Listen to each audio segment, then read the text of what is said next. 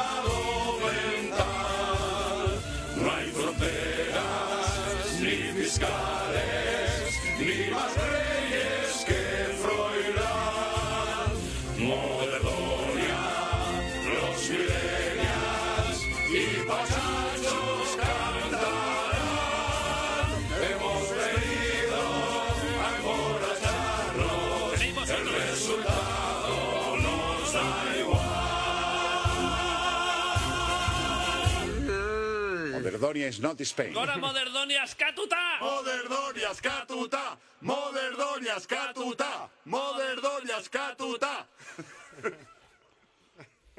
Me fui un poquito tan mal como yo pensaba. Ya, ¿sí? joder. Me fui un poquito en alguna palabra. Yo me fui un poquito en, en el texto.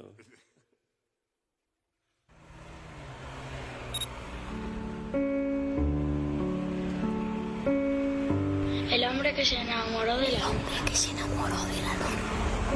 En directo en el Café La Palma de Madrid.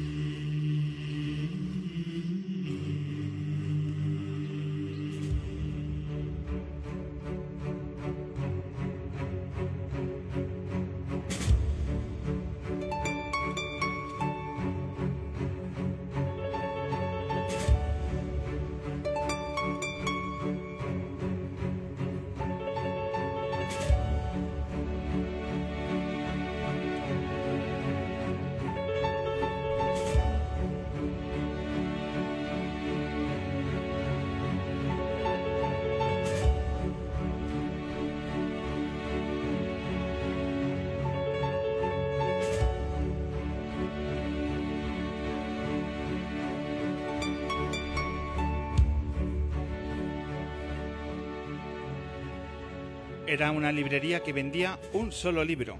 Había 100.000 ejemplares numerados del mismo libro. Como en cualquier otra librería, los compradores se demoraban, dudando sobre qué número escoger.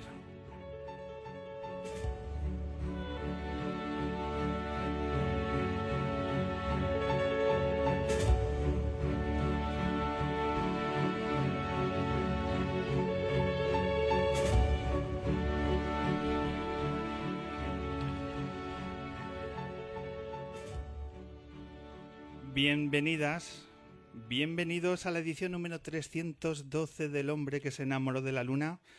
Estamos aquí emitiendo desde el Café La Palma de Madrid, hoy también desde el 88.6 de la FM, desde M21 y también desde M21Radio.es para la ciudad de Madrid y para todo el mundo. Hoy un cartel muy especial, tenemos a, Marna Miller, tendremos las canciones de Tigres Leones y tendremos también a un invitado muy especial que va a arrancar esta, esta tarde-noche. Ignatius, has visto que aquí no se locuta a nivel épico, no arrancamos desde, esa, desde esos niveles. ¿Qué pedazo de huevos tienes, cabrón? Nosotros, eh, en cuanto salimos, ya estamos como muy a tope y tú te tomas tu tiempo, ¿eh? De, de hecho, de hecho, has puesto la canción entera de Moderdonia que ni nosotros la ponemos entera. Gracias, gracias por respetarnos hasta, hasta ese límite. Os respetamos tantos a los invitados que os recibimos con este aplauso al gran Ignatius Farray. Gracias.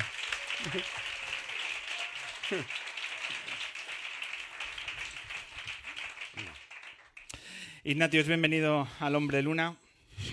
Bienvenidos a este estudio de radio que no te imaginabas que había un estudio de radio todavía más cercano a tu casa. No, Sí, poco a poco voy. no todo es la radio es en Gran Vía, aquí en el centro de Madrid. También hay otros estudios de radio que tienen sabor. Y mira lo que hacemos. ¿Qué te, qué te parece? A, a mí me parece bien. ¿Bien? Quiero decir, eh, no, Este programa- no, no, no, no has conseguido incendiar mi cólera. Es una de las cosas que no sabemos si es. Este es un programa de radio que, que cuidamos con. Que mimamos, que lo preparamos con, con mucho tacto a lo largo de los días.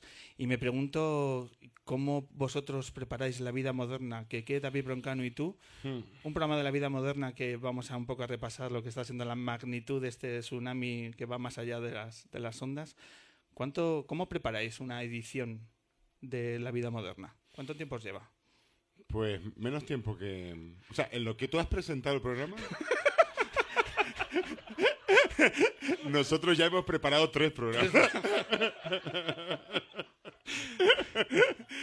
Nos juntamos un ratito antes. Se supone que cada uno tiene que llevar algo.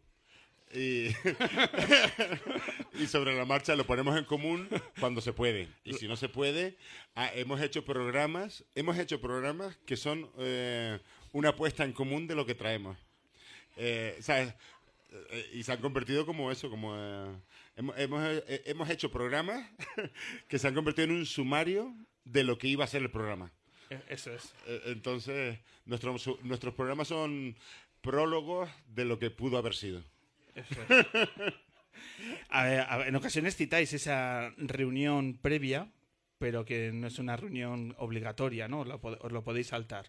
¿Quién, ¿quién tira un poco del... ¿Quién tiene el- la capitanía dentro del equipo? ¿Quién tira del carro? David Broncano es el, el, el- jefe dictatorial de Moderdonia. Y Keke y yo somos. No sé si has visto el código da Vinci. Pues hablamos ya de muchos años. Yo creo que no, yo creo que no la llega a ver. ¿Por qué? No sé, se me acaba de venir a la cabeza. Ese es mi truco para soltar metáforas. Primero suelto el objeto con el que voy a comparar algo y luego me busco la vida. y a veces me sorprendo a mí mismo. Eh, con- el- yo, yo creo que ahí eh, tienes una semejanza con nuestros políticos, ¿no? Que, que, se- Sí, que se arrancan claro, desde ahí. En claro. realidad es, es un ejemplo más de la naturaleza humana. Es poner la carreta delante de los bueyes. ¿Cómo estáis viviendo toda la explosión de la, de la vida moderna? ¿Notáis que en ocasiones se os va de las manos toda la repercusión que, que se está produciendo? Sí. Y la verdad es que mm, eh, Keke es como el más prudente y él siempre, siempre nos lanza mensajes negativos.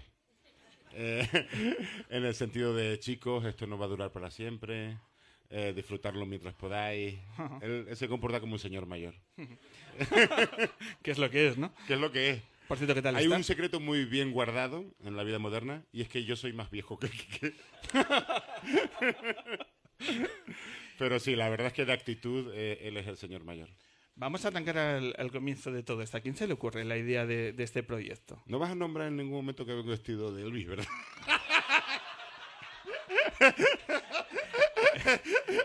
Nacho, Esto tenemos... es, un, esto es un pulso entre tú y yo. ¿Eh? Esto es ¿Cuánto, una- cuánto vamos a tardar en nombrar al elefante dentro de la habitación? ¿Sabe lo, sabe lo que pasa, Nacho? Que, mm, que la noticia empieza a ser cuando no estás de- eh, vestido del Claro, Canario. es verdad, es verdad. ¿Entiende? Es verdad, ya, ya no. Vengo además eh, que parezco, pare- parece que llevo. Es el traje de Elvis Presley que conseguí en Amazon y parece. Pero esa fina línea entre el traje de Elvis Presley y cuando me pongo la chaqueta y se ve lo que sobra del traje fuera de la chaqueta, es como el peón que viene de la obra. que viene de la obra de Alicatar. ¿Por qué te has traído hoy el disfraz del Elvis Canario? Porque luego iba a cantar una canción. Bueno, lo es una sorpresa. Eso es. Que ya. Ve- ¿Ves por qué nunca saldré en el club de la comedia? Soy, soy incapaz de mantener una estructura que mantenga cierto suspense. Os lo vamos a contar. Antes hemos estado preparando los tiempos del programa. Cuando, cuando se apetece que Ignatio se ponga, empiece Sí. a cantar con Tigres Leones, pues al final de su bloque tal, tal, ha dado igual. Ha dado igual, ya. Pero Per- bueno, perdón, no, perdón. no, no Pero bueno, nada. lo hemos preparado un poquito. Es la primera vez que lo hemos ensayado. Vamos a ver. Será el broche final y lo dejamos ahí Vale. como cebo al final del concierto del, concierto mierda, lo siento mucho, de verdad. No pasa nada. Tú- ¿eh? habías, habías escrito una escaleta para crear cierto suspense Efectivamente. y lo he tirado todo por la borda. Tensión narrativa del... Empezamos a, a viajar al comienzo de la vida moderna. ¿Cuándo, eh, ¿cuándo arranca esto? ¿Cuándo es la primera vez que eh, se pone encima de la mesa este proyecto? Pues a David Broncano le encargaron hacer un programa en agosto para sustituir, sustituir parte de la programación de la cadena SER.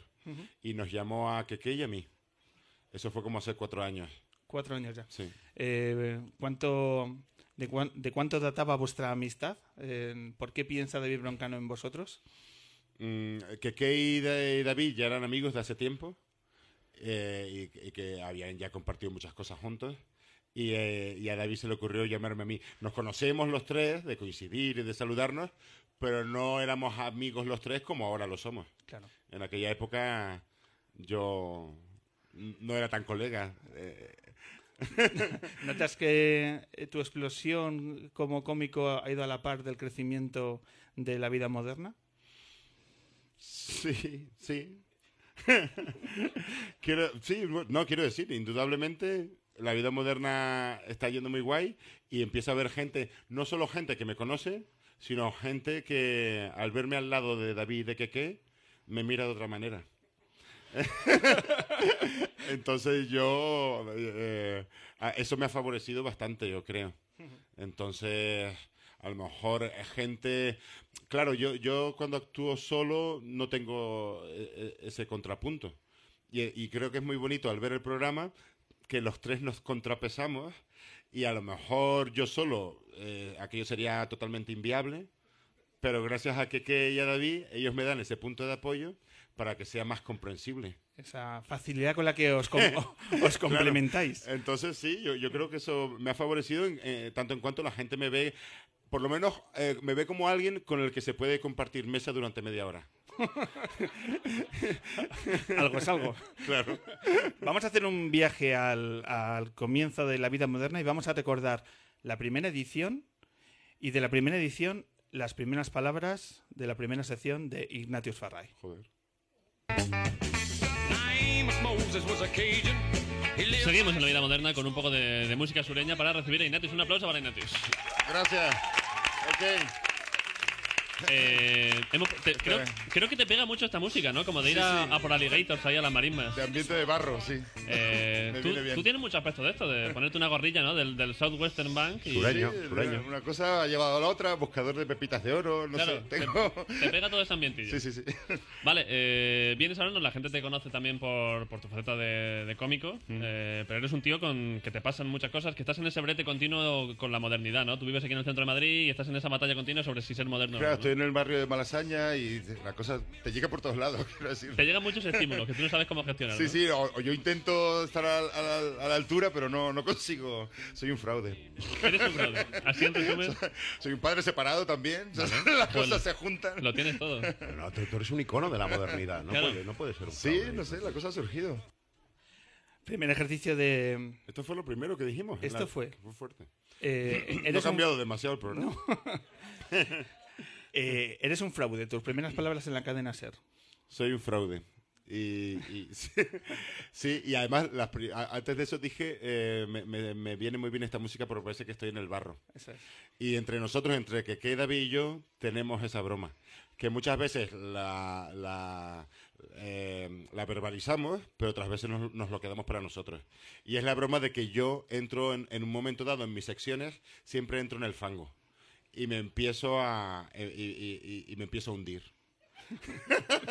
y hay un momento en el que hablo y todavía tiene cierto sentido lo que digo palabra detrás de palabra, eh, pero, pero hay un momento en el que eso se empieza a perder. y son momentos de fango, de mucho fango, que disfrutamos entre nosotros y que a mí no me queda más remedio que aceptar y admitir. O sea, yo, yo no quise ser ese tipo de cómico. ¿Y cómo llegaste hasta ahí? Me dejé llevar. Eh, eh, nu- nunca quise ser ese cómico. Al contrario, mi pretensión era ser un cómico que supiera llevar la situación eh, y, y que no estuviera desbordado. Pero eh, por nervios o por ansiedad, eso no fue posible y acabé admitiéndolo. Eh, entonces, eh, eh, son parte de mis limitaciones como cómico comportarme de esa manera. Nunca fue un personaje premeditado. Pero de tus limitaciones has hecho tu, tu carácter, tu singularidad. Sí, sí, sí. Al final ah, se ha, se ha- se ha aprovechado eso. Y esas- Hasta el grito sordo, incluso. El grito. "Ah", lo de A. Esto, esto no es que a mí se me ocurriera hacer el grito sordo. El grito sordo es un tic que yo tengo desde los 12 años. Y en situaciones de nervios no puedo remediar eh, hacerlo. Y esas inseguridades, esos nervios, después de cuántos años de carrera son ya? 15 Son- años. ¿Se siguen teniendo? Sí, sí, sí, claro. O sea, sigues teniendo ese personaje porque sigues sin poder canalizar esos nervios, esa adrenalina. Eh, Como te supone- digo, ahora eh, aprendes a disfrutarlo. Y cuando ves que la gente eh, se empieza a reír, eso te da confianza. Eh, y entonces, bueno, pero ya te digo que no fue una cosa planeada. Much- muchas veces te he leído decir que, que te arrepientes de, de muchas de las cosas que dices encima de un escenario. Sí. De esa sensación de que le he hecho pasar mal un eh, un rato a, a la gente. Soy una persona que está llena de remordimientos y si un sentimiento se ha...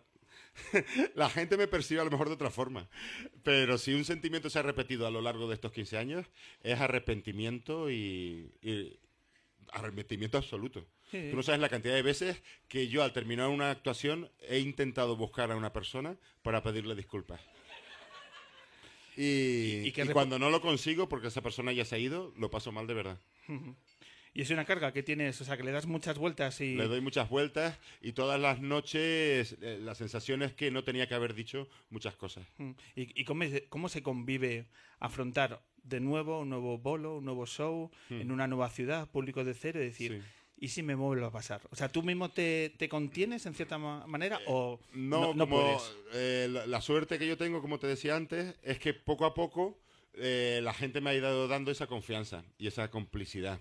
Entonces, en eso es en lo que yo me apoyo. Me apoyo en ese vínculo para no sentirme tan imprudente. Eh, la gente, la sensación que yo tengo es que la gente me da la oportunidad de comportarme de esa forma. Entonces, lo que antes vivía como, como una ida de olla o como un fracaso, eh, ahora, al notar ese vínculo sentimental con la gente, me, me- me- me agarro a eso para, para justificarme, para justificar mi- mi- mis carencias. ¿Cómo vives el hecho de ver tus actuaciones?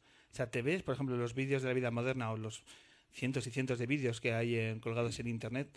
eh, ¿Los revisas? No, la verdad es que no. ¿Por qué? Me da pereza. Me da pereza, sí, sí, no. ¿Pero no. pasas un mal rato? ¿Porque pasas un mal rato? Paso mal porque- rato, paso mal rato. Eh, como te digo, no me gusta, o sea, no me gusta, eh, o sea, eh, me parezco un mal cómico. Ojalá algún día lo, me salga bien, pero sufro mucho porque veo que no, que no lo hago guay. Esto es. Esto es algo que se reproduce de una forma muy, muy clara en, en tu serie, en El fin de la comedia. Ese relato en, en la línea que divide la realidad y de la ficción y, y que con maestría os movéis en ambos lados. Eh, porque esto del mundo de, de la comedia eh, es mucho más duro de lo, de lo que parece. O sea, estos 15 años están labrados de, de noches y noches donde ha habido todo menos buenos ratos, ¿no? Imagino que ha habido momentos muy crudos a lo largo de decir, "Joder, pues finalmente voy dando pasos en este difícil mundo del, del escenario y los shows, ¿no? Mm, Bueno, eh, hay mierdas como en cualquier otro trabajo. Eh, la serie cuando la hicimos entre Miguel Esteban, Raúl Navarro y yo, eh, eh, quisimos tener un tono muy realista. Entonces, claro, hay mierdas como en cualquier otro trabajo, pero al mismo tiempo es un trabajo especial, porque hay un momento en el que estás fuera del escenario y hay un momento que estás dentro del escenario. O sea, y ese límite marca mucho ya todo lo demás. Eh, ese límite entre la realidad y la ficción empieza a difuminarse y a lo mejor otros trabajos no tienen eh, este tipo de, de circunstancias. Entonces nos parecía guay mantener un tono muy, muy realista y, y separarnos lo menos posible de cómo sucedieron las cosas. De hecho, una cosa que siempre quitábamos de los guiones eran los chistes. Cuando nos salía un chiste o cuando nos salía una frase ingeniosa, la quitábamos porque pensábamos que eso le daba un tono prefabricado al guion. Y entonces, como te digo, intentamos ser lo más naturales posibles y, y así se han hecho la- las dos temporadas hasta hoy de- del fin de la comedia. A mí me pasa que a la, a la hora de ver los episodios casi me siento mal de reírme.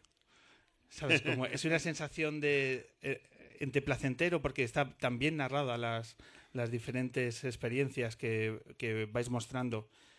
Pero claro, si uno se ríe de eso, Eh, ha habido más, gente aparte de ti que me lo ha dicho y, y lo veo como una empatía muy valorable, ¿sabes? Entonces, sí, sí, porque notas como que la gente se ha sabido poner en tu lugar eh, al ver el episodio. Entonces es una cosa muy guay eso. No, no, no, no, no, no era yo consciente de que íbamos a ser capaces de transmitirlo hasta ese punto. Yo actuando y Miguel y, y- y Raúl dirigiendo y escribiendo los guiones pero mm, eh, es verdad que hay mierdas como en cualquier otro trabajo. Lo que pasa es que quizás la diferencia es que en otros trabajos eh, no tienes por qué, o, sí, realmente te- tienes que convivir con eso. Y, pero si eres cómico, yo creo que de una manera especial le tienes que acabar encontrando el, atractivo a esas situaciones en las que miras al abismo, porque si no, no hay manera de perseverar. Eh, o por lo menos en mi caso, si, eh, llegó un momento en el que si yo mismo no disfrutaba de esos momentos de, de fracaso y de decadencia y de patetismo, me parecía que no iba a ser capaz de, de hacerlo. Y no tuve que forzarlo demasiado, porque soy una persona que ya de naturaleza disfruta de esas ocasiones. Y creo que eso me ayudó a, a- a- a continuar después de año tras año, y ya Claro. llevamos 15. de seguir adelante, seguir apostando por tu carrera. Si no, porque decides ser cómico en un momento complicado de tu vida, cuando decides finalmente ser eh, apostar por esta carrera. Si no hubieses sido cómico, ¿qué, qué estarías trabajando ahora? Si cierras los ojos y dices, yo sería, Jardinero. Sin duda. ¿Por qué? Eh, Es lo que más me gusta. lo que te gusta. No tengo mucha idea de plantas y de eso. y creo que al enfrentarme a la jar- jardinería pasaría por los mismos obstáculos por los que he pasado al decidir dedicarme a la comedia. El ¿Ves grito- paralelismos, El grito eh? sordo, decir all right, a- chupar pezones no, pero de alguna manera acabaría mea- meando en el tiesto. Pasaría, pasaría por, la- por el mismo trámite. No, solo cambiaría la audiencia, ¿no? Pero Eh, Sí, no sé. Eh, eh, en un momento dado, a lo mejor mi vida era lo suficientemente de mierda como para ayudarme.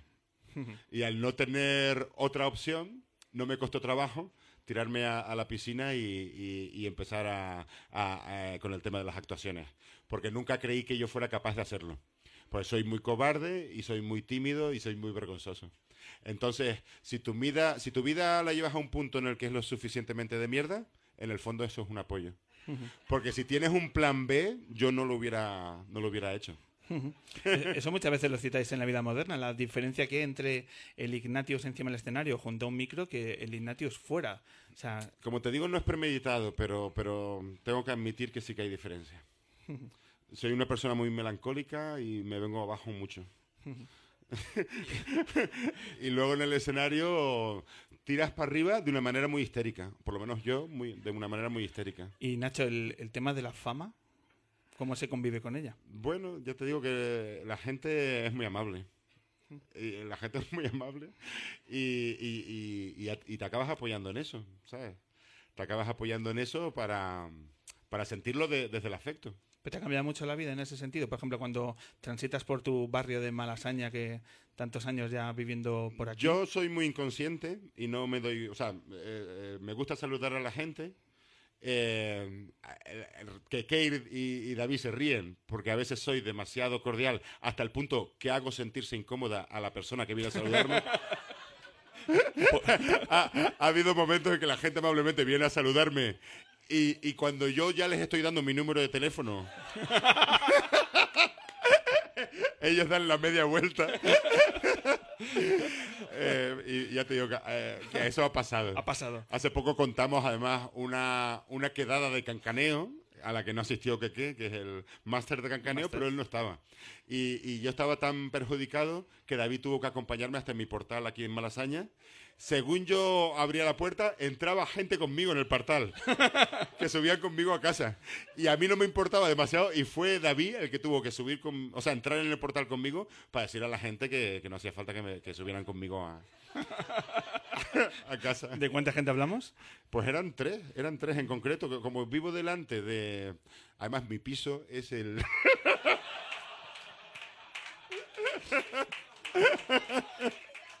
La verdad que sí, la verdad que. Soy muy imprudente. no voy a decir dónde es mi piso, pero todo el mundo me puede llamar a este número de teléfono. Vivo delante de la Sala Maravillas. Entonces la gente eh, estaba yendo a un concierto, pero me vieron entrar con David y por lo que sea decidieron que era buena idea dejar de entrar en el concierto y subir conmigo a casa. Em, para retomar el tema de la serie, que me, que me gusta, te- Mm. tengo una, una pregunta que me gustaría que compartieras con nosotros. Eh, ¿Cómo es de difícil llevar a cabo un proyecto de hacer una serie eh, ahora mismo en nuestro país? Eh, por ejemplo, de- a, la, a la hora de los tiempos, entre hacer, ya lleváis dos temporadas, no sé si tienes en mente una tercera. Sí, entre la primera y la segunda pasaron dos años. Ahora ha pasado un año desde el rodaje de la segunda. Y la verdad es que es difícil darle continuidad, porque nosotros hubiéramos querido que fueran más seguidas una detrás de la otra. Pero la verdad es que no ha sido posible. Entonces, de momento hemos hecho dos temporadas y, y queremos hacer una tercera, por lo menos. ¿Pero tenéis escritos ya guiones? ¿Sabéis por dónde queréis tirar? O... No, no, no. He, he tenido que ir a más juicios. y eso siempre es una garantía. Eso te da contenido, ¿no? Claro, de, de- de que habrá más, más, más argumentos. ¿eh? No, a- intentamos aprovechar lo que, lo que pasa, como te digo, pero no solo de mi vida, sino de David, o sea, de David, eh, de, de Miguel y de Raúl, en este caso. Que también en la serie hay cosas suyas, lo que pasa que me las acaban endosando a mí como personaje. tus seguidores que tienen la oportunidad de, de ver la serie y ver ese reflejo, ese juego, como decíamos, entre la ficción y la realidad de tu vida y todos los episodios. Yo soy uno más que necesita ese chute de vida moderna para arrancar el día, ¿no? De que dejas a los niños en el colegio y ¿qué haces? Necesito vida moderna para que mi mente se, se active. Qué Soy fuerte. uno, soy uno más de ellos. Escuchando los programas me, me pregunto muchas veces cómo conseguís ese grado de libertad en la cadena SER. Sí, la gente. Lo bonito del programa, yo creo que lo bonito es notar que entre nosotros tres hay mucha amistad y la, y la complicidad esa para sacar el programa adelante. Pero luego el punto del programa es que eh, seamos así de, de, de esa manera en la cadena ser. Que es como en la boca del lobo, eh, empiezas a, a decir burradas y a comportarte de una manera muy alocada. Entonces, la- la, eh, eso le da cierta tensión al programa. A lo mejor si hiciéramos el programa de, pues como si fuéramos una radio pirata, por ejemplo, no sería la- el mismo efecto. Pero es verdad que comportarte de esa manera desde el estudio central de la cadena SER, o sea, poder decir esas burradas cuando antes he estado ahí sentada Pepa Bueno, Pepa Bueno que nos da mucha confianza, pero por ejemplo, en ese estudio se ha dado el caso de estar Aznar o Felipe González y, eh, y, de- y después estar nosotros grabando el programa. Entonces sí que es gracioso eso. Yo creo que, bueno, eh, ha jugado a nuestro favor que eh, los hijos de los jefes de la cadena SER han... han, em, eh, Son seguidores de la vida moderna. Sí, y les han contado a sus padres que no hay ningún problema y todo bien. Entonces ellos han tenido que hacer de intérpretes de la vida moderna. Han sabido traducir Pero el esto nos lo han dicho los millennial. propios jefes de la SER. De decir, oye, mi- estuve hablando con mi hijo y todo bien. ya, ya os entiendo. Eh, ¿En alguna vez eh, os han dado un toque? decir, mm, no repitáis esto. Mm, ¿Alguna vez dijeron algo del vocabulario? Como eh, nos dijeron, creemos que esto no cuadra con el estilo, con el libro de estilo de la, de la cadena Prisa Radio. Y, pero, pero simplemente nos dieron su opinión. y nosotros, es verdad que no creemos que tampoco, o sea, eh, coincide con nuestra opinión. Eh, en el fondo, que nos dijeran eso acercó, acercó posturas.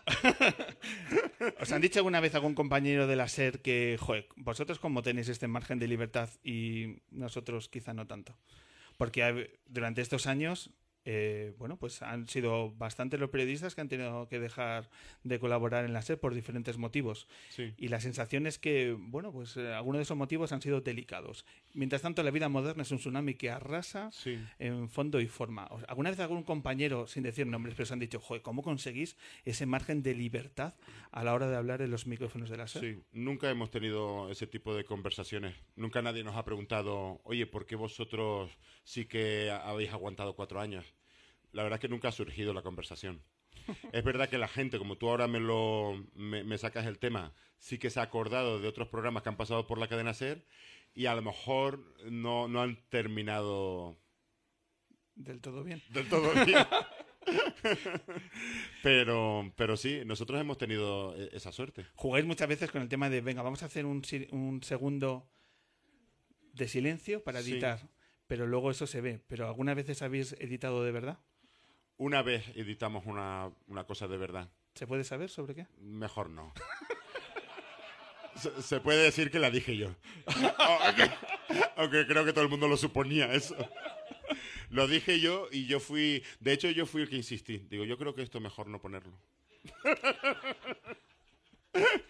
Ni una pincelada Hemos dicho muchas burradas, Sí. hemos dicho burradas, sí.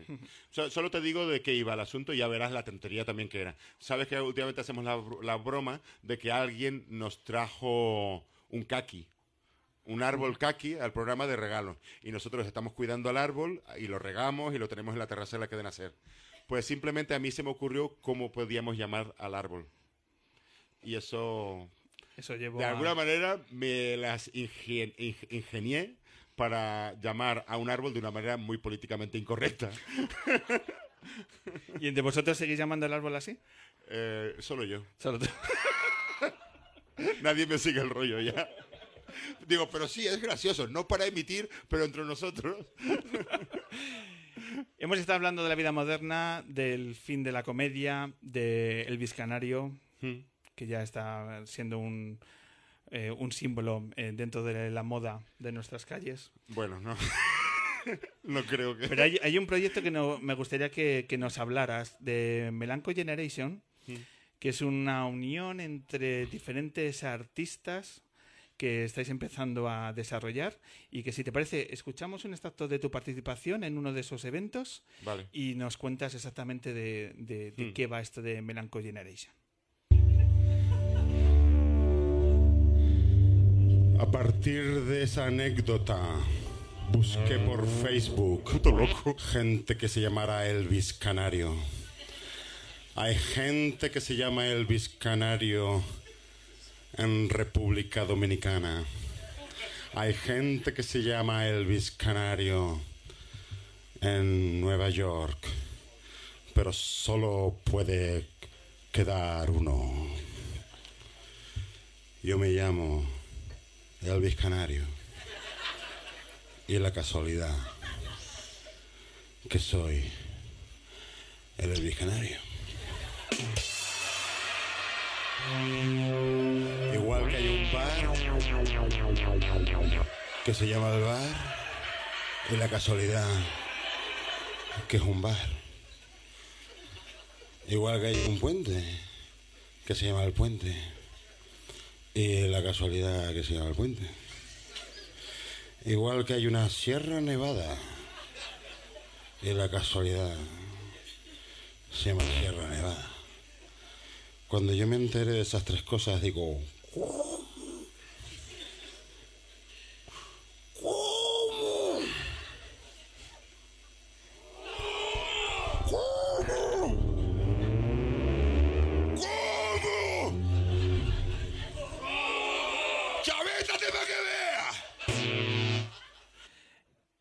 Ignatius, ¿qué es esto? Pasó mucha, pasó mucha vergüenza. Se me estaba. eh, o sea, me venía a la cabeza ahora que si alguien que sabe hacer montajes, que coja el monólogo del coronel Kurtz en Apocalipsis Now y sustituya sus palabras por este audio. y hacer otra versión de Apocalipsis Now. No, eh, eh, es una puta mierda. Eh. Te lo juro. Es, sa- ¿Sabes a, a esa gente que se está ahogando, pero todavía no, no ha muerto? Y sigue dando brazadas. Y sigue estando a flote. Pues esa es la sensación que yo tengo cuando actúo. Que es un, no- yo no- cuando actúo, más que comedia, es una técnica natatoria. O sea, mantenerme a flote a, a toda costa. Y agarrarme a lo que sea. Para, para, para sacar la cabeza fuera de... Pero, Nacho, ¿tú disfrutas con esto? Poco. Es que veo mucho dolor en todo tu relato. Esto surgió porque una vez me metí en Facebook y vi que es verdad que hay gente que se llama Elvis Canario. Entonces salen como siete resultados. Solo uno me ha aceptado la amistad. Entonces yo creo que somos como los inmortales, que entre nosotros no nos podemos llevar bien. Y tenemos que matarnos hasta que solo quede uno. Es como, entonces me, me- me gustaría algún día reunirnos a los ocho que somos, conmigo somos ocho, y hacer como una cúpula del trueno y que solo quede uno. Yo me siento con, con la ventaja moral de que me llamo Elvis Canario, pero además soy el Elvis Canario. Entonces todo surgió por ahí. ¿Con quién, quién más se suma a este proyecto? Los otros siete Elvis Canarios. Absorbido el proyecto del Luis Canario. No sintáis como que sobráis ahora. Es una mierda entre nosotros. Bueno, y, de- y dentro de tus proyectos, tu agenda, ¿dónde, dónde te va a llevar? ¿Sabes eh, hacia dónde? Porque no paráis de luego de... Giras con la vida moderna, los, ¿Sabes los hacia que dónde? De repente me miras de arriba abajo y bueno, ¿y tú hacia dónde crees que vas?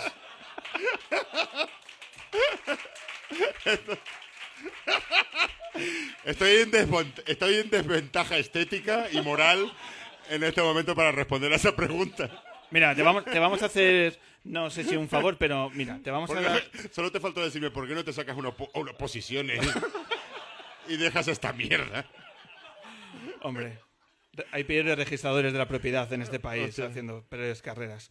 Esta es nuestra camiseta del Hombre Luna, Sí. que te la vamos a dar para que, bueno, si tienes un poco de frío ahora cuando salgas a la calle Muchas disfrazado de Elvis Canario, pues para que te la pongas con nosotros.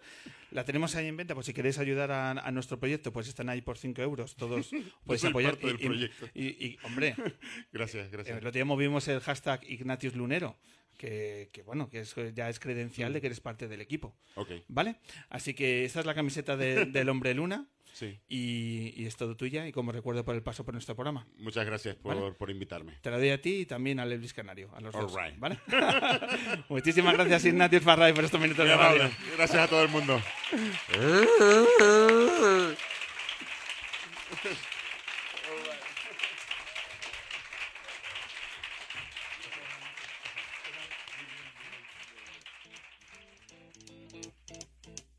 Rumors spreading round that Texas town about the shack outside the game. And you know what I'm talking about. Just let me know if you wanna go to that whole mile on the range. They got a lot of nice girls.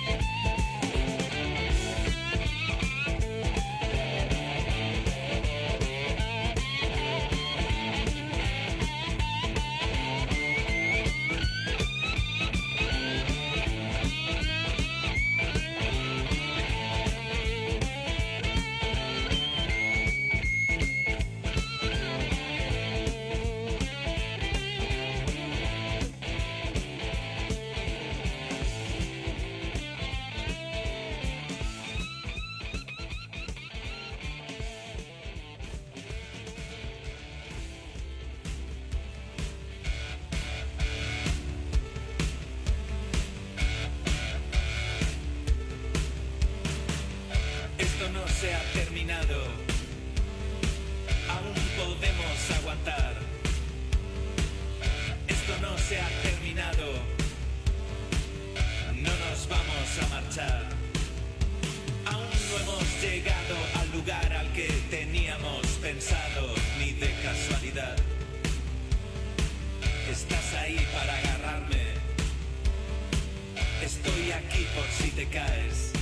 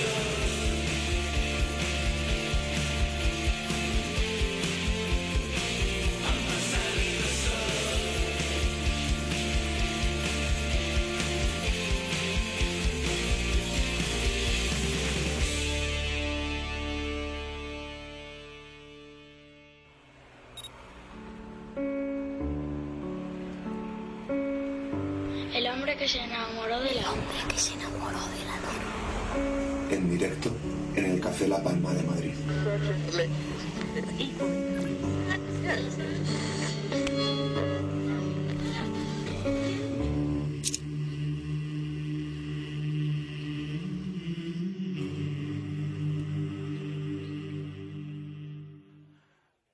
Comienza el segundo bloque de la edición 312 del hombre que se enamoró de la luna y hoy cambiamos un poco el, el transcurrir normal de la luna porque el bloque central va a ser para nuestra banda invitada.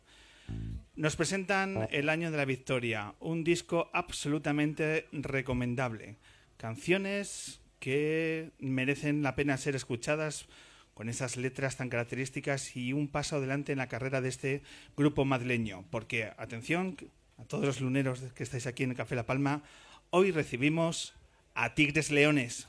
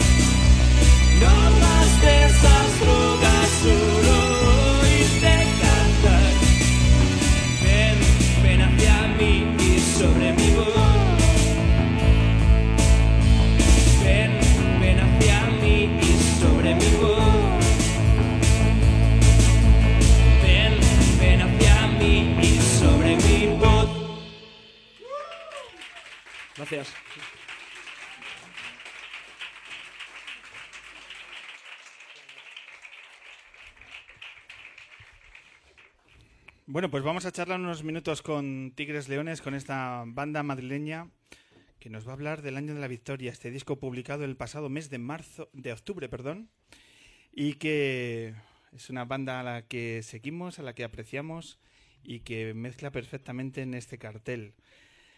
Saludamos a Javier Marzal, el cantante de Tigres Leones. Javier, muy buenas tardes. Hola, ¿qué tal? Bienvenido al Hombre Luna. Muchas gracias. Vamos a hacer lo que siempre hacemos con las bandas eh, invitadas, que el cantante, el líder, el, Bueno. el- el todo de las bandas, nos presenta a los diferentes músicos que la acompañan. Pues Venga, a mi izquierda. Subalternos. A mi, a mi izquierda Los está. esclavos. está mi- mi esclavo Luismi, que toca, toca la guitarra generalmente y, y es compositor también conmigo Y hoy del también. grupo. Y hoy el sinte. Eh, Paco, que es batería. Hola. Y, y, bueno, hoy está con la caja de ritmos. Eh, ya te digo, hoy hemos hecho un plan especial que no, no lo tocamos. Nosotros normalmente somos un grupo de guitarras, pero hemos aprovechado y que hemos querido hacer este tema más electrónico. Y Ana, que es nuestra, nuestro último fichaje, que viene al grupo Sangre y que se va, a encantar, se va a encargar de los sintes hoy y siempre. Pues vamos a hacer un aplauso para Ana, que está ahí en su primera tarde, su primer concierto con Tigres Leones.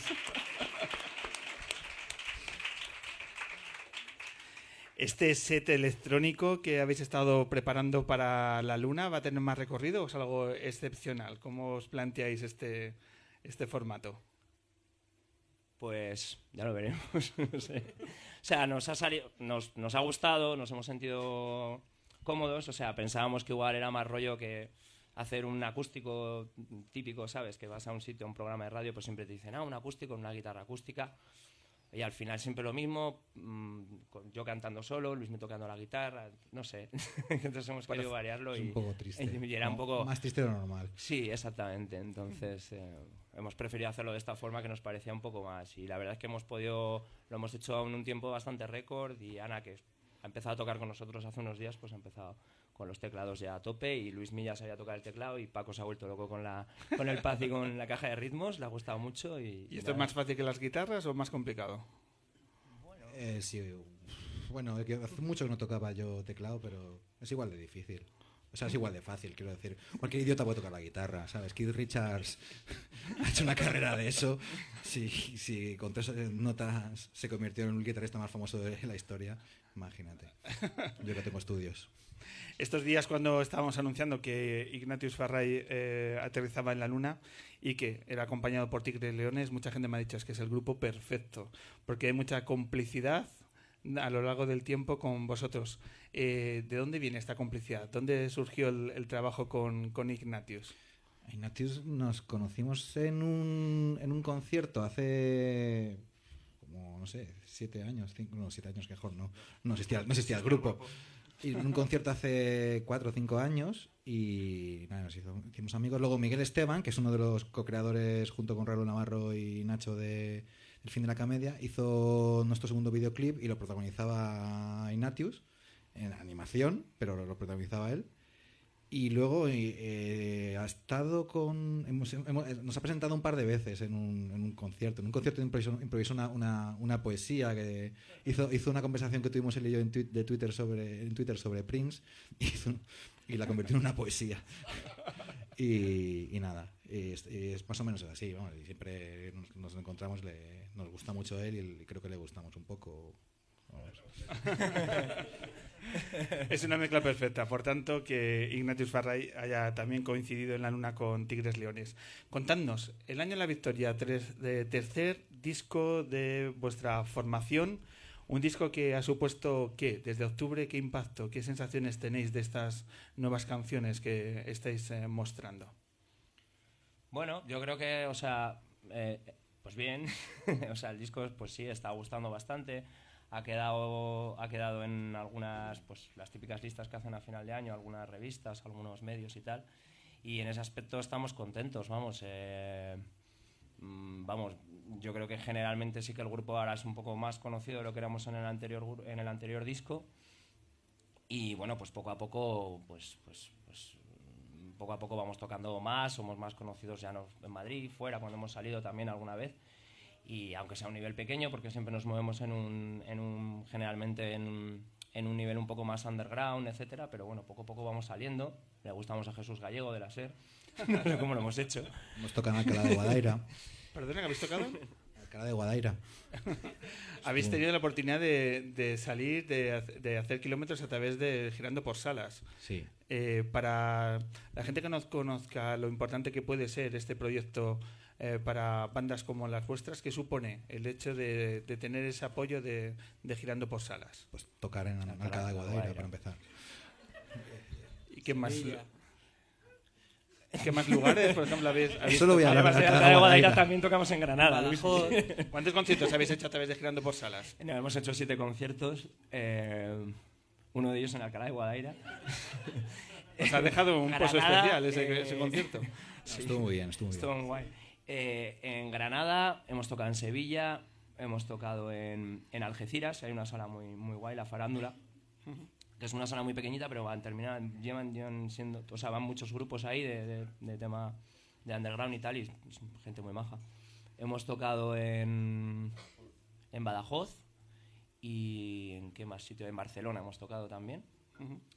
Y, y luego fuera de Girando por Sanos tocamos en, en Palma de Mallorca también. Y, es un proyecto que acumula diferentes bandas y a lo largo de, de poder hacer diferentes conciertos en, concentrados en unos meses y que lleva ya un tiempo. Esto no es, una cuestión que haya empezado ahora, sino que bueno, es un proyecto ya consolidado y que son muchas bandas las que han podido mostrar y han podido salir de su ciudad de referencia a la hora de enseñar sus canciones. Sí, o sea, funcionan de una forma, pues eso está bien, es, apoyan a los grupos, apoyan a las salas, por otro lado, entonces no vas, digamos, muchas veces las salas de algunas ciudades de provincias pues no se pueden permitir pagar un caché de un grupo o lo que sea, entonces bueno, pues lo está cubriendo esto de girando por salas para que tanto las salas eh, no pierdan ni el grupo tampoco pierda, entonces eh, funciona, funciona así, funciona bien, está bien Funciona para los bien. grupos, claro. Efectivamente. Eh, muchas veces preguntamos hacia dónde se dirigían los primeros pasos de las bandas. Vosotros sois una banda que no lleva excesivamente muchos años, tres discos. ¿Cuándo comenzó? ¿Cuándo fue el, el primer concierto, por ejemplo, de Tigres Leones? ¿De cuánto tiempo data? El 2013, primero, ¿no? Bueno, Dos mil- sí, ante- quizás antes, antes. Yo creo que empezamos 2012 a tocar en directo. Ujú. Eh, eh, grabamos un, E- habíamos grabado un, un EP y, y sacamos el primer single a finales de 2012 con Sonido Muchacho. Y más o menos en esa época luego hemos seguido en el sello, hemos sacado tres discos. y- Nosotros hemos buceado en vuestro, en vuestro comienzo, en vuestros primeros pasos relacionados con la música, y especialmente en el tuyo, en el de Javier. Porque hemos contactado con una persona que yo creo que es un referente en un momento determinado de tu vida, en los años universitarios, donde yo creo que, caló una, mm, digo, una, una mirada especial eh, con el tema de la música. En concreto hemos estado hablando con Santiago López Neiva, que es profesor de literatura de la Universidad de La Rioja y también titular de la Cátedra de Estudios Humanísticos de la Universidad SEC de Santiago de Chile. Con él nos hemos puesto en contacto y le hemos dicho que un antiguo alumno suyo de la Facultad de Periodismo de Segovia visitaba la luna. Y, an- y en ese recuerdo le hemos dicho, ¿te provoca algún recuerdo eh, el cantante de Tigres Leones, la presencia de Javier? Y él nos ha dedicado estas palabras. Recuerdo a Javier con gran afecto por muchas razones, pero sobre todo porque respondió de inmediato a una invitación muy especial que yo venía haciendo desde hacía tiempo a mis alumnos. A mí me movía la ilusión de organizar un seminario sobre música pop y rock en la universidad programado y dirigido por los mismos alumnos. Pues bien, en el curso 2002-2003 y coincidiendo con el primer año de mi mandato como decano de la Facultad de Ciencias Humanas, Sociales y de la Comunicación de la Universidad SEC, Javier y otros alumnos tan especiales como él, Íñigo de Amezcua, Juanjo Santos y Vicente Sánchez Jorreto, si no me falla la memoria, organizaron un magnífico seminario, al que con mucho acierto le titularon Let's Dance, como la canción del mítico David Bowie. Aquella iniciativa fue un éxito en toda regla y me alegra comprobar que Javier sigue estrechamente vinculado a la música. Un fuerte abrazo, Javier, y mi mejor recuerdo para ti y para ese grupo tan especial que me hizo caso. Si no te gusta David Bowie.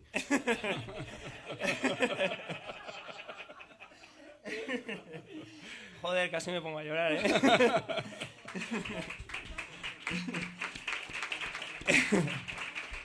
sí me gusta David Bowie. De hecho, casi me pongo a llorar, pero me- bueno, es igual. Sí, sí, estaba muy bien, pero, o sea, enteras hicimos una cosa muy friki que fue montar unas, unas jornadas en la universidad. Eh, hay que ser muy hay que ir muy de guay para tener 22 años e intentar explicar un poco a la gente cómo funciona la música. O sea, hay que ser un poco cretino, ¿no? Pienso. Y eso es lo que hicimos. Intentamos enseñar diferentes géneros, eh, nos poníamos con proyecciones, como si estuviésemos dando una conferencia. Y lo más guay de todo es que vino gente muy guay, vino Aldo Linares, que es un periodista musical, eh, Elena Cabrera también, eh, vinieron a, a estas jornadas y, y Coco Cielo, difu- difunto Coco Cielo, que tenía Grupo Cielo aquí en Madrid, y nos hizo mucha ilusión. Estuvo a punto de venir el Chojín, pero no puso porque el que le hacía las bases se puso malo. no coincidió al Se final. puso malo porque había, un cocido- había comido un cocido. O sea, fue, la- fue, la- fue el que le hacía las bases, no- o sea, nos lo dijo y dijo, no, no ha podido venir porque ha comido un cocido. Y yo, pues nada, pues no, sin el chojín. Y es una oportunidad de, de cruzar el- la música, el rock, con los tiempos universitarios dentro de un seminario. ¿Qué alcance tuvo el, el seminario? ¿Cuánto tiempo se, se Bueno, desarrolló? vino, vino gente, o sea, en esos momentos a la gente le gustaba la música indie y no el, o sea, si lo hubiésemos hecho hoy en día no hubiese venido ni Dios. Habría que hacerlo de trap o algo así. Pero, pero, pero bueno, en esos momentos estuvo bien para una universidad pequeña y tal, fue. Y este profesor, Santiago, que me gusta mucho esa frase enigmática de cómo acaba el audio de, de esto, de este grupo que me hizo caso. Eh, ¿Qué supone Santiago? Eh, ¿Tiene un peso específico en tu carrera Con musical? Santiago, bueno, con Santiago hablábamos mucho de música. Santiago nos dejó sacar eh, todo esto, todas estas inquietudes musicales. Yo en esos momentos tocaba en un grupo en Segovia y tal. Y, y bueno, pues con Santiago hablé mucho de música. O sea, es raro porque cuando tienes un profesor, bueno, luego ocurre, ¿no? Pero realmente con Santiago de repente podía hablar de muchos grupos, le gustaba mucho la psicodelia, eh, etcétera. Entonces estaba muy bien. Es, es difícil cuando vas a una universidad, además era una universidad, de fuera. Yo estaba intentando encontrar un poco a la gente que le gustase la música y todo eso y, bueno, pues a Santiago por lo menos le gustaban los dos. Había complicidad, ¿no? Con el, Sí, sí, sí, clases. mucha entre nuestros amigos y tal. Y, o sea, mis amigos y, y él hicimos un poco piña en ese aspecto musical. sí. Pues agradecer a Santiago su colaboración, que muchas gracias. en realidad enseguida que le ofrecimos esta eh, oportunidad, dijo, pues por supuesto, y, y la cogió con, con muchísimo agrado y gusto el, el recordar aqu- aquellos tiempos. Así que ahí tienes un profesor que, que te recuerda y que, y que es fan de Tigres Leones. Oh, pues qué bien. A ver si. Bueno, eres poeta también, o sea que si escuchas las letras igual le dan un poco de vergüenza. Venga, pues vamos a escuchar esas letras, vamos a retomar el, el concierto, ¿vale? De acuerdo. ¿Qué temas os apetece, os apetece tocar? ¿Qué tenéis en mente para las tres canciones? que Más el bonus track con Ignatius. Vamos a tocar a Marte. Vale. Venga, pues tomamos posición y nos ubicamos en el escenario del Café La Palma para seguir disfrutando de las nuevas canciones de Tigres Leones.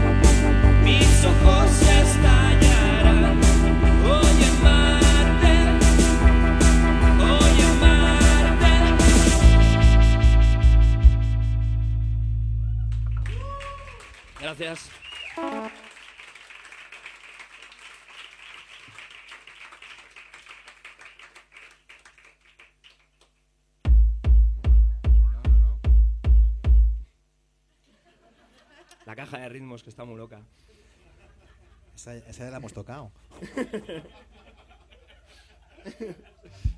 La gente se ha dado cuenta.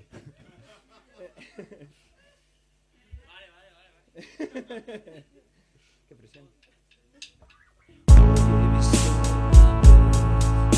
Al paracaidista ruso derribaron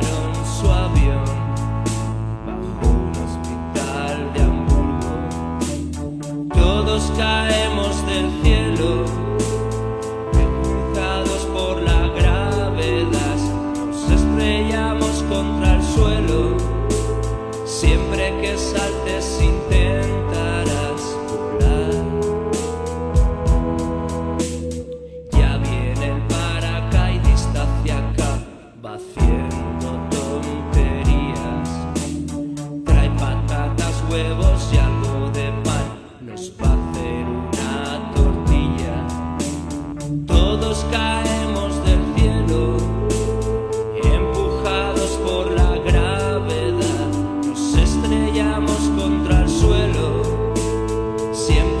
inside this. sea.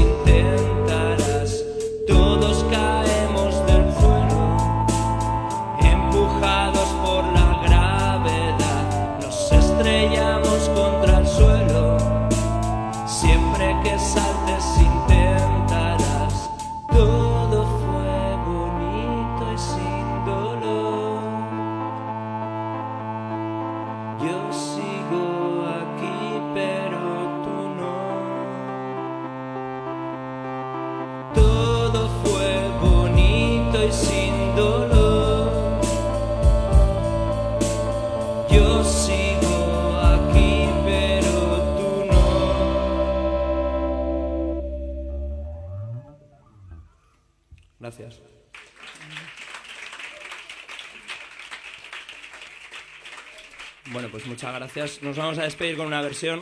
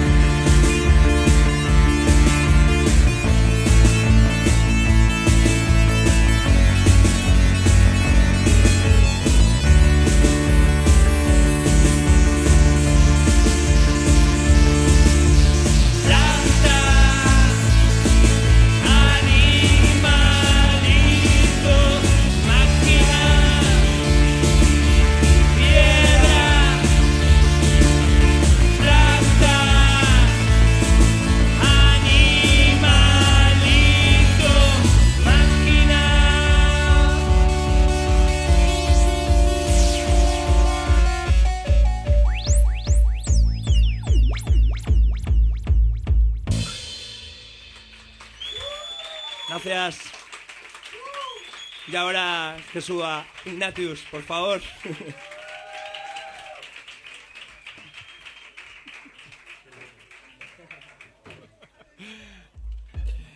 Y el bonus track del concierto de Tigres Leones tiene el estreno mundial de Elvis Canario más Ignatius Farray junto con Tigres Leones. Ignatius, ¿cómo te sientes ahora mismo? Cuéntanos. Me siento un impostor.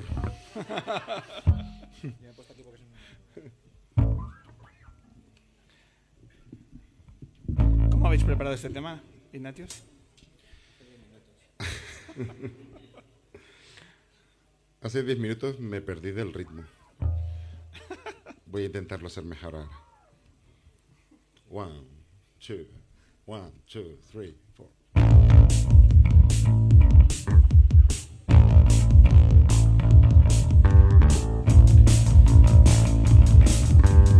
Aquí estamos los negritos que venimos a rogar que nos concedan permiso para cantar y bailar. Y la industria discográfica te agarra por las solapas y te dice, mira te comento, ahora a molar. Semen como miel en tus dientes, semen como nieve en tu frente, aún caliente en tu sonrisa. Y la poesía es el desfase que hay entre el hecho de que ya es de día y que las farolas aún siguen encendidas haciendo caca. Estoy haciendo caca. Estoy haciendo caca en tu mente. Cantar como si no existiera un área del lenguaje, sino un bosque entero de árboles que talar.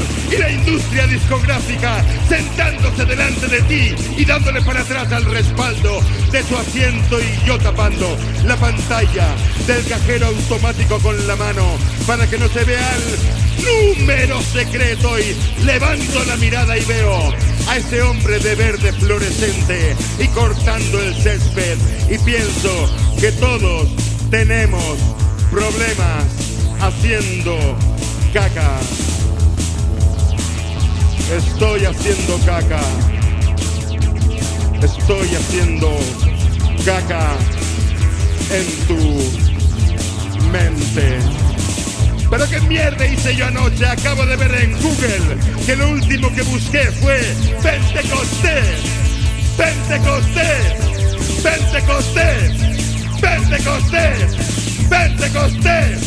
Pentecostés llenos. Aquí sin saber si seguir picoteando en esa especie de carroña que llamamos do, re, mi, fa, sol, la, si. Y la industria discográfica saliendo del baño y dándote la mano y diciendo tranquilo que es agua. Haciendo caca. Estoy haciendo caca. Estoy haciendo caca en tu mente.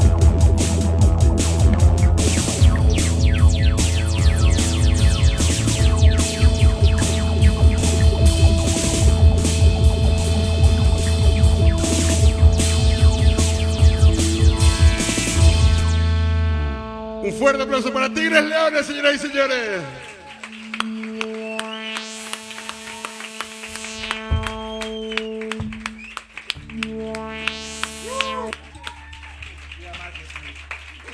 Muchísimas gracias, Ignatius Farray con Tigres Leones. Continuamos.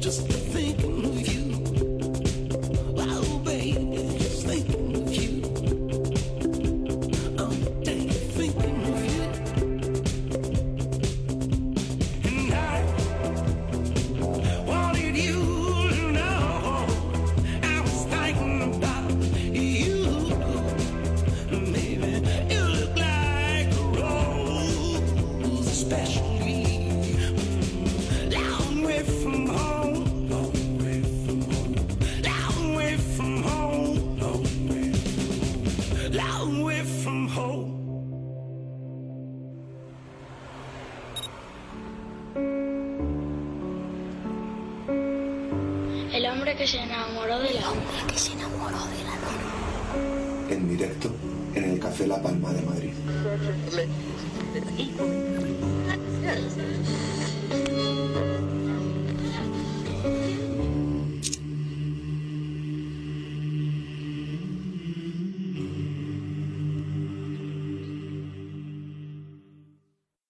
Iniciamos el tercer bloque del hombre que se enamoró de la luna, la edición 312 aquí sobre el escenario del Café La Palma de Madrid. Un Café La Palma que está rebosante como la mayoría de las noches luneras y un público que además va a recibir con un eh, impresionante, no sé cómo definirlo, porque es una de las eh, invitadas que dirían, eh, ¿tendríais alguna vez a Marna Miller en la luna? Y mucha gente diría, no. Pues sí, lo vamos a hacer porque nos apetece mucho escuchar sus proyectos y su forma de entender la vida. Compañeros luneros, luneras de este mundo, recibimos a la gran Amarna Miller.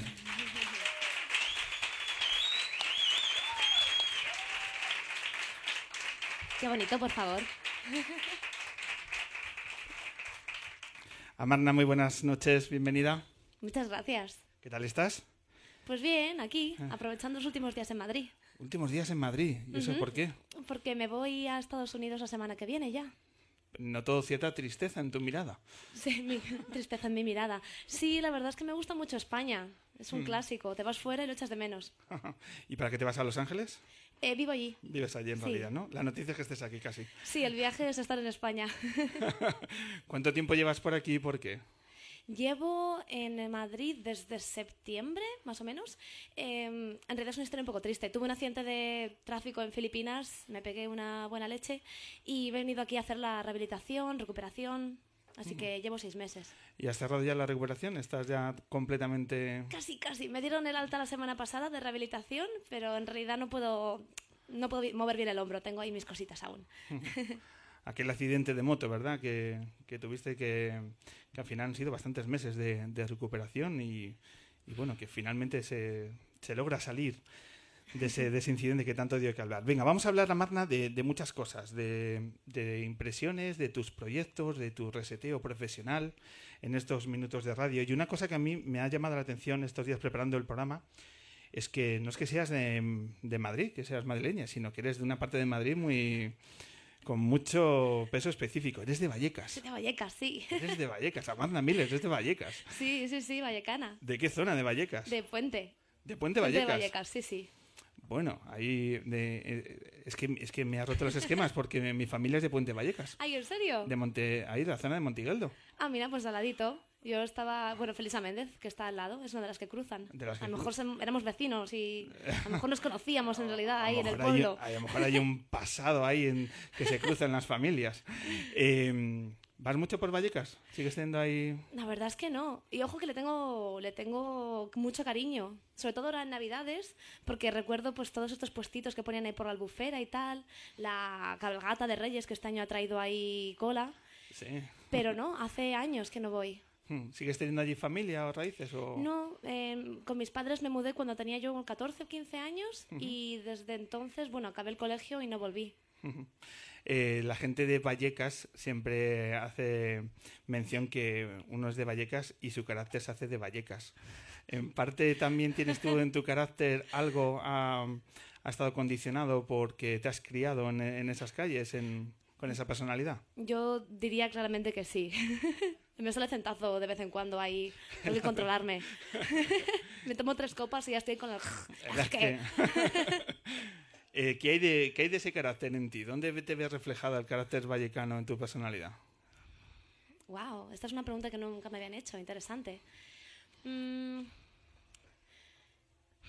creo que al venir de una familia con mucha conciencia de clase, tengo, mm, me organizo mi trabajo con una visión muy específica. Como que mm, durante toda mi infancia nunca he tenido demasiado dinero, entonces una vez empecé en el mundo laboral, que empecé relativamente joven, siempre he tenido la idea de ahorrar, pensar en el futuro, no, no gastarlo todo según lo ganaba. Y creo que eso en gran parte viene no tanto de venir de Vallecas, sino de venir de un barrio obrero, de venir de una clase media, baja. donde las cosas no se dan por supuestas, donde hay que pelearlas y, Exacto. y donde hay que explicarse del por qué ocurren las cosas. Eh, ¿Cuántas veces te has preguntado a Magna que la sociedad es, es la que está equivocada y no tú? Hmm. ¿Cuántas veces me he preguntado si es la sociedad la que está equivocada? Bueno, yo es que no creo tanto en el concepto de equivocación. Es decir, no creo que haya ideologías o pensamientos o ideas que sean correctas o equivocadas, porque me parece que no es así como se consiguen las cosas. Me parece que hay mm, estrategias para conseguir ciertas mm, consecuencias, ¿no? Ciertas metas. Y me parece que eh, estas estrategias pueden estar, pueden ser más útiles o menos útiles, pero no me parece que la sociedad esté equivocada. Sí me parece que yo he hecho un gran esfuerzo en intentar deconstruirme muchas cosas que la sociedad me ha inculcado desde que soy pequeña y en ese sentido siempre me he sentido un poquito fuera de lugar, en un buen sentido, ¿no? Como que siempre me he estado planteando mucho si lo que hacía lo hacía porque yo realmente quería o porque me lo habían enseñado, pero no creo que eso sea correcto o equivocado, simplemente es más, más tocapelotas. y ese carácter toca pelotas nace cuando ya en la adolescencia dijiste, te diste cuenta que eh, no hay que seguir el dictado que, que nos marcan. Hmm. Sí, yo diría alrededor de la adolescencia. Claro, cuando tú empiezas, cuando empecé a replantearme mi propia identidad, es decir, cuando me empecé como a alejar un poquito de lo que mis padres me habían inculcado y empecé a pensar que era lo que yo realmente quería hacer, eh, Sí, alrededor de los 15, 16 años yo creo que empiezo a realmente pensar que me siento un poco fuera de lugar en el mundo, ¿no? Que, que realmente las cosas a las cuales yo quiero llegar no coinciden con el camino que me han enseñado que tengo que seguir. A mí desde que soy pequeña me han dicho, tienes que hacer una carrera que tenga salida para poder encontrar un trabajo, para poder conseguir una casa, para poder hipotecas, hijos, caos absoluto. Y llegado a cierto punto yo digo, bueno, esto no va conmigo para nada. Yo quiero viajar, yo quiero ver mundo, yo quiero probar cosas, quiero tener experiencias y esto no es muy compatible con este camino que me han preestablecido. Es decir, que Bellas Artes no te garantizaba... Esto fue una gran discusión con mis padres. ¿Cómo fue aquel, aquel día que se lo dijiste que Bellas Artes era la carrera que habías de- decidido optar? Mi padre estaba muy cool con ello porque mi padre es un pintor frustrado, entonces él estaba totalmente contento con, con mi elección, pero mi madre quería arquitectura, absolutamente. Me, me intentó convencer a saco a hacer la doble, el grado doble de arquitectura y bellas artes, pero la verdad es que desde que soy súper enana siempre sabía que iba a hacer bellas artes, o sea que en realidad yo creo que se lo lían. Eh, has citado el, el hecho de viajar, Sí. ¿no? Como una de las características fundamentales de, de todos tus retos y de cómo te planificas. Has hecho muchos viajes, ya citabas de Filipinas, que entiendo que acabó como acabó, pero sigue siendo los viajes, ahora que vives fuera de España, sigue siendo el, viajar un motor absoluto en tu vida. No es, el, no es un motor, es el motor. Mi vida gira en torno a mis viajes y el resto de cosas las voy acomodando para poder viajar mientras las hago. Pero para mí em, viajar supone mm, un conocimiento muy grande sobre algo totalmente desconocido, comprimido en un espacio muy corto de tiempo. Y eso me produce... Soy una persona que, que le encanta la adrenalina y le encanta estar fuera de su zona de confort. Entonces los viajes es como que lo tienen todo. Por eso me encanta meterme en aventuras, cosas locas. Lo de Filipinas en realidad tiene todo el sentido del mundo con los días en los que me he metido. Ya era estadística, que, que en alguna vez me la pegase. pero, pero sí, para mí viajar es el motivo de mi existencia y el resto de cosas orbitan alrededor. Hmm. Digamos que trabajas para ganar tiempo y ese tiempo es el viaje. Trabajo para ganar tiempo. Esto me gusta. Sí. Trabajo, trabajo para ganar el suficiente dinero para hacer las cosas que quiero hacer. Y entre ellas está viajar. Cierra los ojos y quizás hay un viaje alrededor del mundo. ¿Qué te gustaría hacer? Bueno, pero totalmente, claro, claro. Esto es el, el viaje. Este es el, el viaje de mi vida. De hecho, bueno, ahí estoy, lo estoy planeando, estoy, estoy en ello. Mira, cuéntanos cómo, cómo estás planeando, qué, qué etapas estás marcando ya. Venga, vale.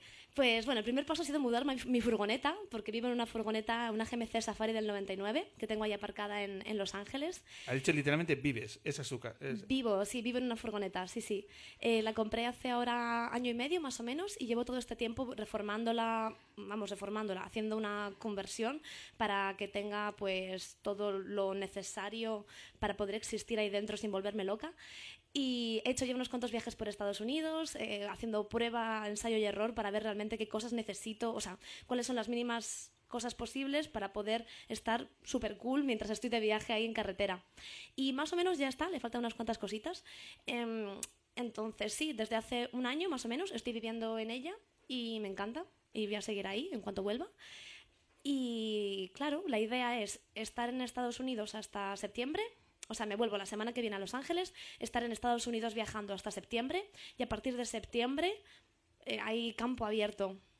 ¿Y la idea es con la furgoneta dar la vuelta al mundo?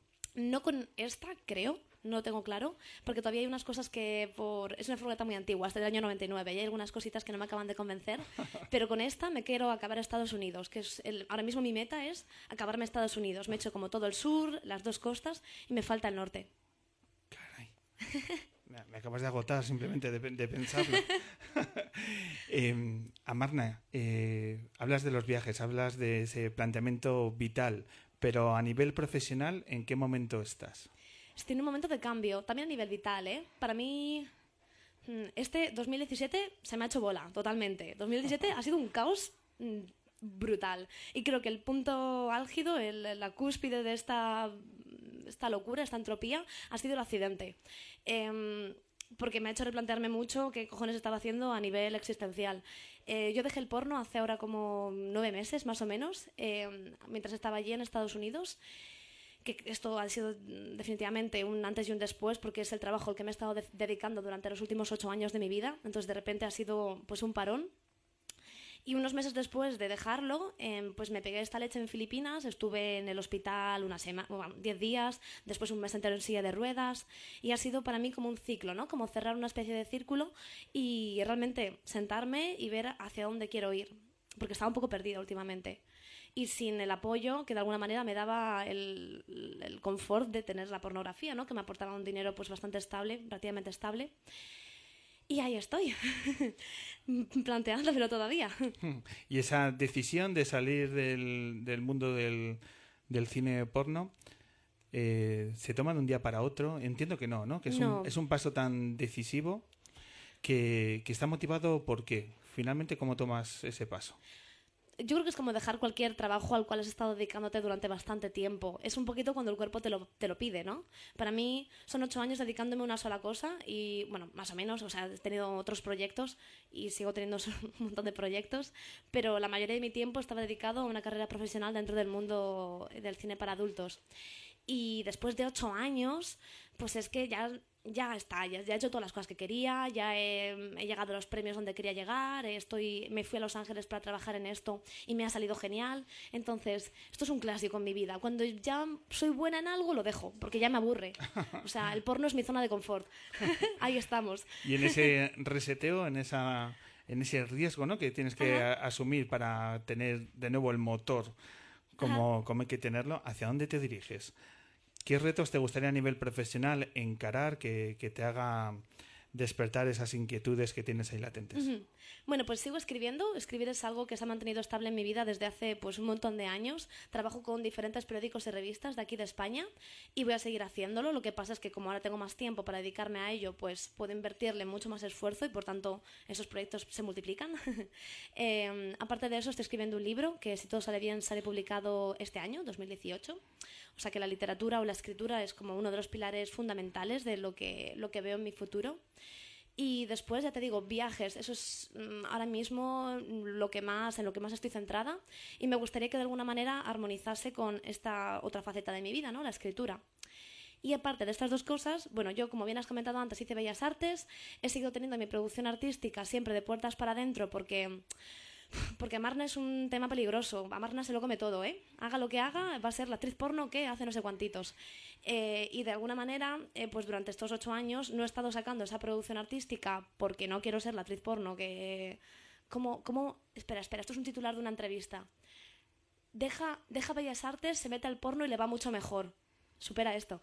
Em, y como esto es, esto es un paradigma que se va repitiendo en mi vida y me molesta, porque soy mucho más que, que lo que ha sido mi trabajo, pues no he estado dándole pues tanto publicidad, ni he estado sacando hacia la luz esta faceta de mí misma, pero bueno, tengo ahora mismo una expo de fotografía en una galería aquí en Madrid y la idea es seguir dando pie a mi faceta más artística, a, bueno, a que se promocione a nivel público. Tú que has hecho, Dalí, de intentar romper con muchas etiquetas del cine porno a lo largo de tu carrera, ahora vas a tener que luchar con la etiqueta que va más pegada a tu persona. Cuando, ¿Cómo te vas a poder quitar esa etiqueta de que pasen los años y pasen los años, siga siendo Marna Miller aquella actriz porno?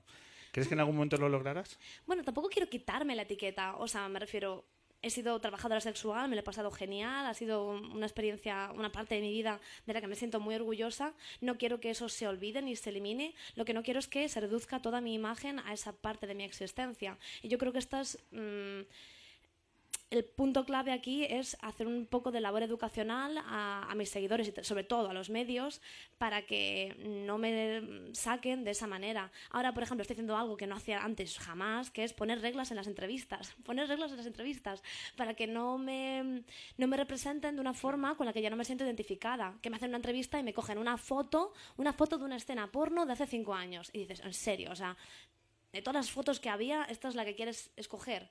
Entonces, romper un poquito con ese paradigma a través de, de educar a mis entrevistadores. Amarna, en, en ese sentido, ¿te sientes eh, bien tratada por los medios de comunicación? No, para nada. Para bueno, nada. no creo que ningún personaje público se sienta bien tratado por los medios de comunicación. No, esa es una sentencia, ¿eh? Acabas de senten- Hablo de forma generalista, ¿eh? Ojo, que hay gente guay en todas partes, pero mira, ahí lo dejo. pero eh, de modo generalista, siento que el periodismo últimamente... Mira, me voy a meter con el periodismo, ya está, aquí estamos.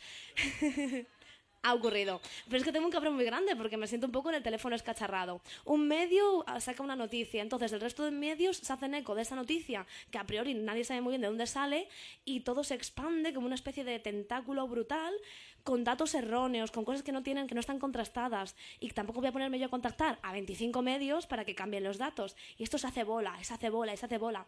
Y dos años más tarde me hacen una pregunta sobre aquella entrevista que realmente yo no dije eso. Madre mía. ¿Cómo se convive? A veces uno, yo creo que se tiene la sensación de que haga lo que haga Marna Miller, la, Tengo la culpa de todo. la consecuencia va a ser una polémica. Hay un hashtag, la culpa de todo la tiene Marna Sí, Miller. efectivamente. Cuan- y cuando llegas a casa y ves que, joder, otra polémica, que tú no has iniciado, pero que estás eh, de nuevo en el centro del huracán. Tengo culpa de todo. De, tengo culpa de las violaciones, de que la gente se lo pase mal con sus parejas. Tengo la culpa del cambio climático. Twitter es una locura. Yo ya me meto una vez a la semana para ver de qué me echan la culpa esta vez. Em, sí, es cierto, la polémica me, me persigue. Yo creo que de alguna manera eh, represento, de alguna manera, y sin quererlo, totalmente inesperado, represento algo que todavía cuesta de entender de forma positiva en la sociedad española contemporánea. I guess. ¿Y se logrará cambiar esa sociedad española que tanto cuesta aceptar quien se salta los reglones establecidos? ¿Tú crees que tenemos ese paso? Mm, se logrará cambiar. Sabes, es que ni siquiera me lo planteo a ese nivel, porque si me lo planteo a ese nivel me resulta casi frustrante. Pero notas que, por ejemplo, estás en Los Ángeles y la polémica ya no azota.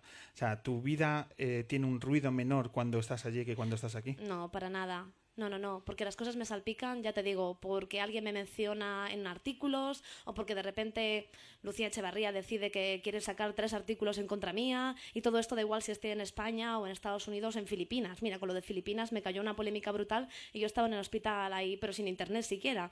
Entonces, no, no tiene tanto que ver con mi presencia en España, sino con cosas que yo se supone que represento o que la gente de alguna manera mm, me, me pone encima, como ya te digo. ¿Y te sientes atrapada en las redes? Porque por una parte es parte de tu trabajo y necesitas dar esa visibilidad y por otro lado te genera este ruido eh, inagotable. ¿Te sientes atrapada que es que en ese mundo virtual uno no sabe ya lo que hacer? La verdad es que creo que me lo estoy tomando con mucha resiliencia, últimamente al menos. Sí es cierto que cuando empezaron todas estas polémicas sin fin, eh, me, me tocaba más adentro, ¿no? Me, me- me sentía atacada personalmente, pero según han ido pasando los años, mm, estoy tomando otra estrategia, otra estrategia, que es no contestar a las polémicas absurdas, no realmente pasar de, de- de las polémicas. Antes como que sacaba a lo mejor tweets o vídeos defendiéndome o explicando por qué esta cosa o esta cosa no eran reales o por qué os estáis basando en unos datos que realmente yo, yo no he dicho, etcétera, etcétera. Y ahora estoy pasando, no contestando, don't feed the troll y ya está. Entonces mm, la gente mm, se vuelve muy loca y luego se desinfla y ya está. Y como yo no he dicho nada al respecto, pues tampoco hay hilo para tirar. Yo tengo la suerte de que tengo muchas amigas que están eh, metidas de una forma muy activa en diferentes movimientos feministas. Ajá. Esta semana, todas son seguidoras del Hombre Luna, son muy luneras. Esta semana les comentaba, viene a Marna Miller y entonces el 50% me decían, madre mía, Pablo, te amo, es una maravilla, a Marna Miller en la luna. Y el otro 50%, madre mía, a Marna eh, Miller y el feminismo. Ya empezamos y demás. Es decir, o muy bien o muy mal. A-. Aquí en mitad del camino no he encontrado nadie. Dentro del feminismo, que también haces eh, y, eh, una defensa activa del movimiento, surge también esa polarización en torno a tu figura. Eh, ¿Cómo te percibes? Eh, dentro ta- a nivel personal también percibes esa polarización que genera dentro del movimiento feminista. Sí, desde luego.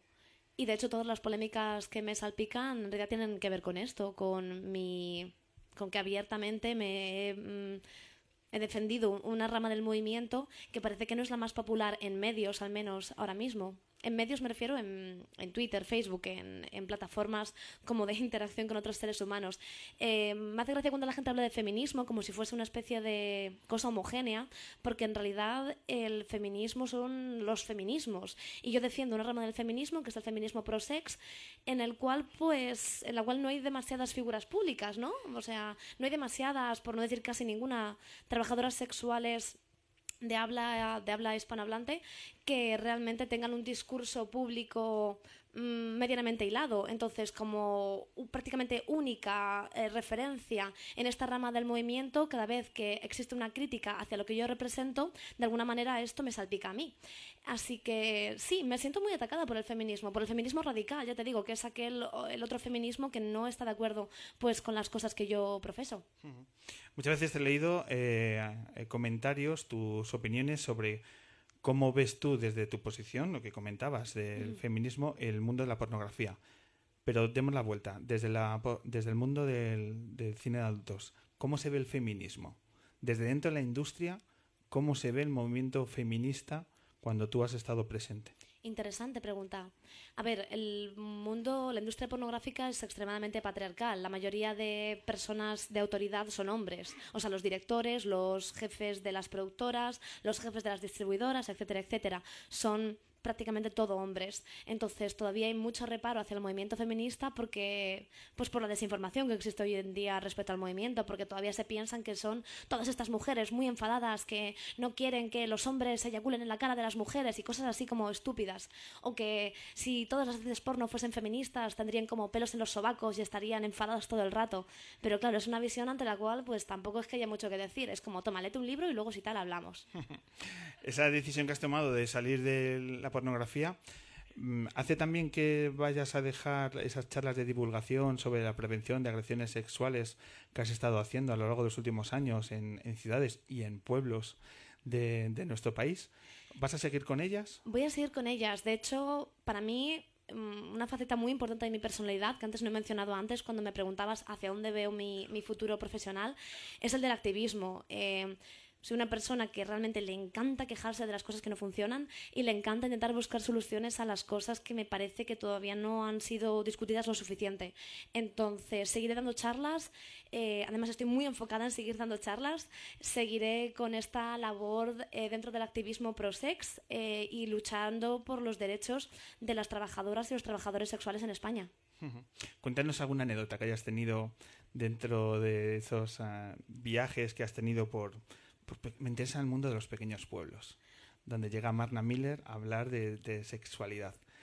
Eh, ¿Qué recuerdas? ¿Qué, ¿Qué tarde dices, joder, pues tengo que compartir aquel momento en, en dónde?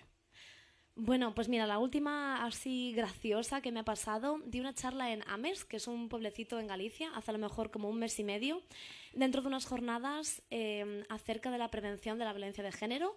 Yo daba una charla acerca de por qué no hay que usar el porno como educador sexual, una cosa creo que bastante lógica y razonable, ante la cual no veo mucha crítica posible, ¿no? En plan, no copiéis lo que veis en las pelis porno, pero bueno, eh, resulta que al PP le pareció fatal y unos días antes de la ponencia, que te digo, era en un pueblecito relativamente pequeño, se lió una brutal porque el PP sacó, bueno, el PP o, o la alianza de partidos de derechas de este, de este municipio eh, sacó un comunicado diciendo que les parecía fatal que una actriz porno fuese a hablar dentro de unas jornadas de violencia de género porque la pornografía es el mayor exponente de la violencia machista. Ahí lo llevas.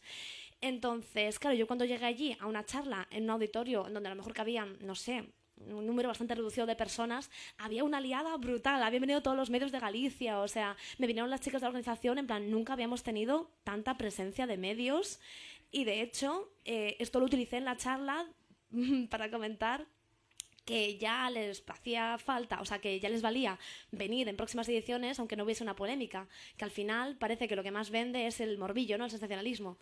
Y este, este en concreto estuvo súper guay porque llegaron muchas chicas menores de edad. Vino todo un grupo de chicas que venían de un instituto que eran entre 13 y 16 años. Y me preguntaron las organizadoras diciendo, ¿qué hacemos? ¿Nos dejamos pasar? ¿Cómo lo ves? Y yo dije, pues como, como yo no me voy a comer el marrón si esto sale mal, decidís vosotras. Y decidieron que entraban. Entraron todas las chicas y al final, en la, ronda de preguntas y respuestas, la primera pregunta fue de una mujer mayor que me preguntó, bueno, mayor de mediana edad, que me preguntó que cómo, cómo pensaba que había que educar a los adolescentes, porque ella tenía un hijo de 15 años, acerca del consumir, consumir pornografía. Entonces yo di mi opinión y al final de la charla, una de las chicas de este grupo de 16 años levantó la mano y cogió el micrófono y dijo, bueno, mira, si quieres te contesto yo a la pregunta que ha, que ha, preguntado esta primera mujer. Yo tengo 16 años, lo que a mí me gustaría que mis padres hicieran eh, sería esto. Y se lo explicó. Y hubo, vamos, apoteosis, o sea, brutal, ovaciones, la mujer llorando, fue como maravilloso. ¿Cuál es el perfil de las personas que van a, a esas charlas? ¿Van más hombres o más mujeres? Hay mucha mezcla. Mm, te diré que casi más mujeres. Esto es muy interesante. Yo tengo mm, dos círculos que interseccionan dentro de mis seguidores. La gente que me sigue por mi trabajo en la pornografía, la gente que me sigue en, por mi trabajo en labores activistas o charlas, como mi faceta más, más quejica. y luego esos círculos interseccionan y está la gente que me sigue pues por mi faceta en el porno y también por lo que represento así a nivel como más ideológico. Eh, y en las charlas se, se mezcla, se mezcla mucho y lo notas mucho en las preguntas y respuestas. ¿Y te llaman más eh, ayuntamientos de derechas o de izquierdas? De izquierdas siempre, lógicamente. ¿De, ¿De, derechas cuántos te han llamado? Cero. Que yo recuerde. A lo mejor suena la flauta, pero cero. ¿E ¿Irías? Si te Totalmente. Y... Total y absolutamente. De hecho, esto es una de las cosas que digo en las charlas. Yo quiero dar eh, estos, estas charlas en sitios donde haya una asistencia mayoritariamente machista. Porque a mí, hablar de feminismo a un público que ya sabe lo que es el feminismo y que realmente me va a aplaudir y va a hacer así, pues no me sirve de nada. Yo quiero dar una charla, y esto es una invitación real, quiero dar una charla a la gente de Foro Coches. Oh. Esto es real, si me estáis oyendo, Foro Cocheros. ¿Dónde se organiza eso? ¿Dónde lo hacemos? Pues no sé, que lo monten ellos, por eso tienen el foro, ¿no? eh, ¿Crees que alguna vez te llamará algún ayuntamiento de, de derechas? ¿Por qué no te llaman? Hombre, ¿por qué no me llaman? Pues porque yo hago una defensa muy clara y muy abierta del trabajo sexual. A mí me parece que el trabajo sexual eh, tiene que tener derechos, que tienen que existir convenios colectivos, que no tiene que haber una persecución constante hacia las trabajadoras sexuales. Y lamentablemente muchos partidos de derechas, y ojo que también de izquierdas, están en contra de este de este paradigma. De hecho, también te digo una cosa, cuando yo he dado charlas dentro de ayuntamientos que eran de izquierdas o que eran relativamente progresistas, y digo esto con comillas, dentro del propio partido también se han quejado. Aquí en Madrid di unas charlas eh, dentro de los círculos de Podemos y dentro de otras áreas de Podemos hubo una queja al respecto. Esto también es una lucha para mí con la izquierda, como persona de izquierdas, eh, porque parece que no las trabajadoras sexuales siempre estamos en una especie de terreno gris donde no se nos acoge en ningún sitio. Aprovecho para decir que en la charla del 8, en la charla en la manifestación del 8 de marzo, una manifestación feminista eh, eh, se ha sacado un comunicado en el cual eh, no, no, se apoya la participación de prostitutas. ¿Que no se apoya la...? Porque las prostitutas parece ser que, que, que no son mujeres, porque ¿por qué no iban a ir a una manifestación por el Día de la Mujer? Bueno, pues eso... en esos terrenos grises. Bueno, esos son negros más que grises. Eh, Amarna, vas, a, vas a Los Ángeles y tus primeros eh, tu agenda hacia dónde se dirige. O sea, llegas a Los Ángeles un poco para ubicar, que después de estos minutos que por cierto me han parecido maravillosos y estaríamos mucho más tiempo, pero ya sabes que el tema de la radio en algún momento se tiene que acabar y esta gente se tiene que ir a cenar porque esta gente trabaja, alguno va al instituto mañana y demás. Eh, Tú en Los Ángeles, eh, ¿cómo te arrancas? ¿Cómo, ¿Cómo será tu vida a partir de la semana que viene allí? Quisiera saberlo.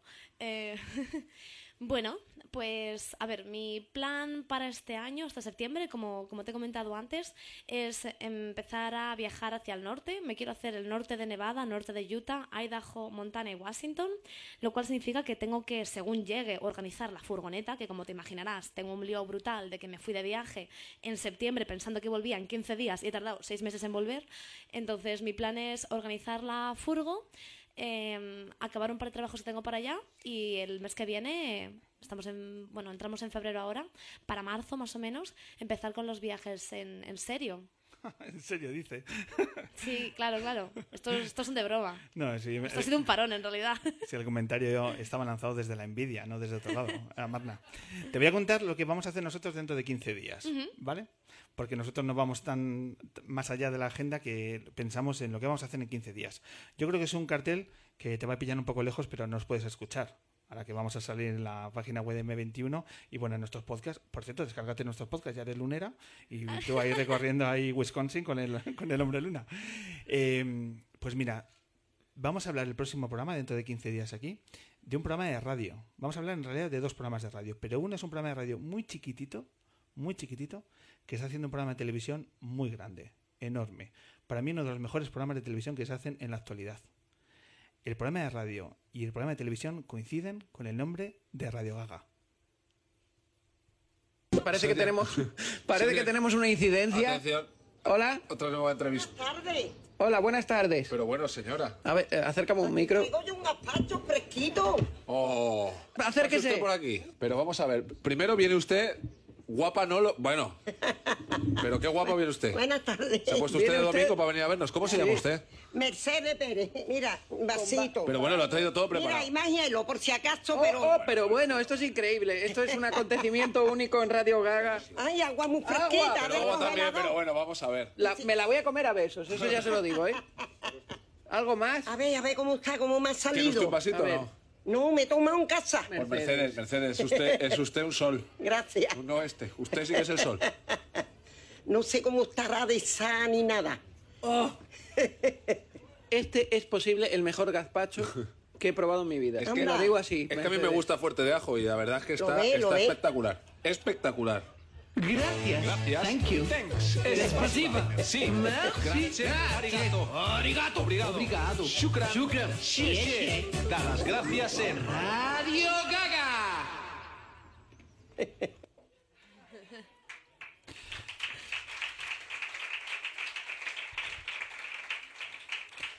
Pues nos van a visitar Quique Peinado, buen amigo del programa, y Manuel Burque. ¿Qué te parece? Pues maravilloso porque además bueno Burke es amigo desde hace ya un tiempecillo así que bueno pues encantada Pues es una conversación que nos apetece escuchar de, de cómo, cómo eh, se organiza y cómo pueden hacer un programa de radio tan, tan especial que acaba siendo un formato televisivo, en mi opinión, absolutamente brutal. y además van en furgoneta eso les da puntos Efectivamente.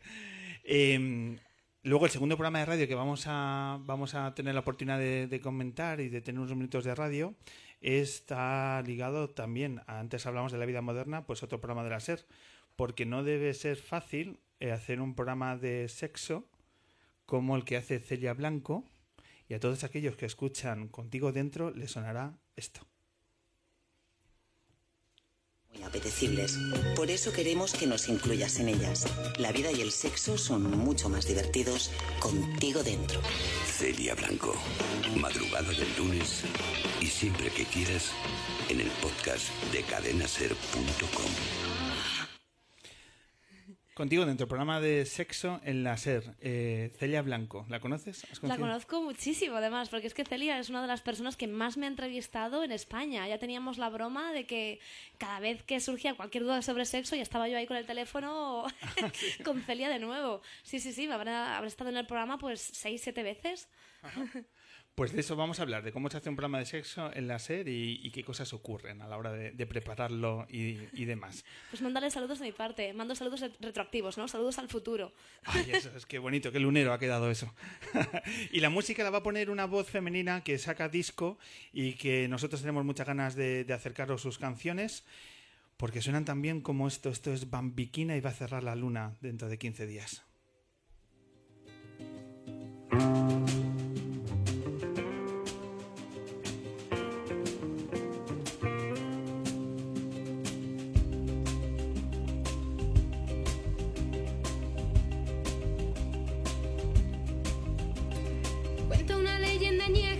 Por tierras de coyotes viajaban siete mariachis regalando sus canciones. Así que dentro de 15 días, ya lo sabéis, escucharemos a Radio Gaga con Quique Peinado, Manuel Burque. Además, hablaremos de sexo y radio con Celia Blanco y las canciones de Bambiquina. Allá donde estés, a Marna Miller, maravillosa Marna Miller, que sepas que aquí tienes tu luna y aquí tienes tus minutos de radio. Y estos han sido maravillosos. Muchísimas gracias. Muchas gracias.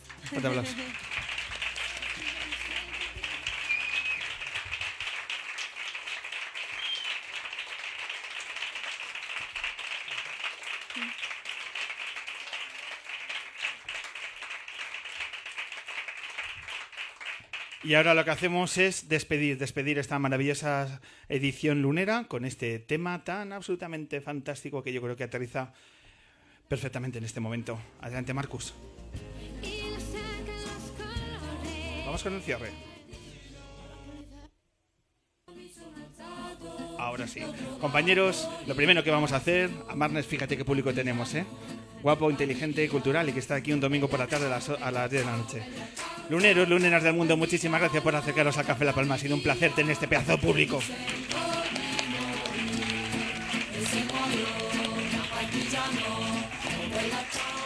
Muchas gracias también a nuestros grandes invitados. Muchas gracias. Muchas gracias al Elvis Canario, a Ignatius Farray, a la Marisa Marna Miller y a Tigres Leones. Muchísimas gracias a todo el equipo del Café La Palma. Muchísimas gracias Dani desde ahí arriba. Muchísimas gracias Germán. Muchas gracias a todo el equipo. Muchísimas gracias a los capos del audiovisual, a la gente de Docunfai. Muchísimas gracias.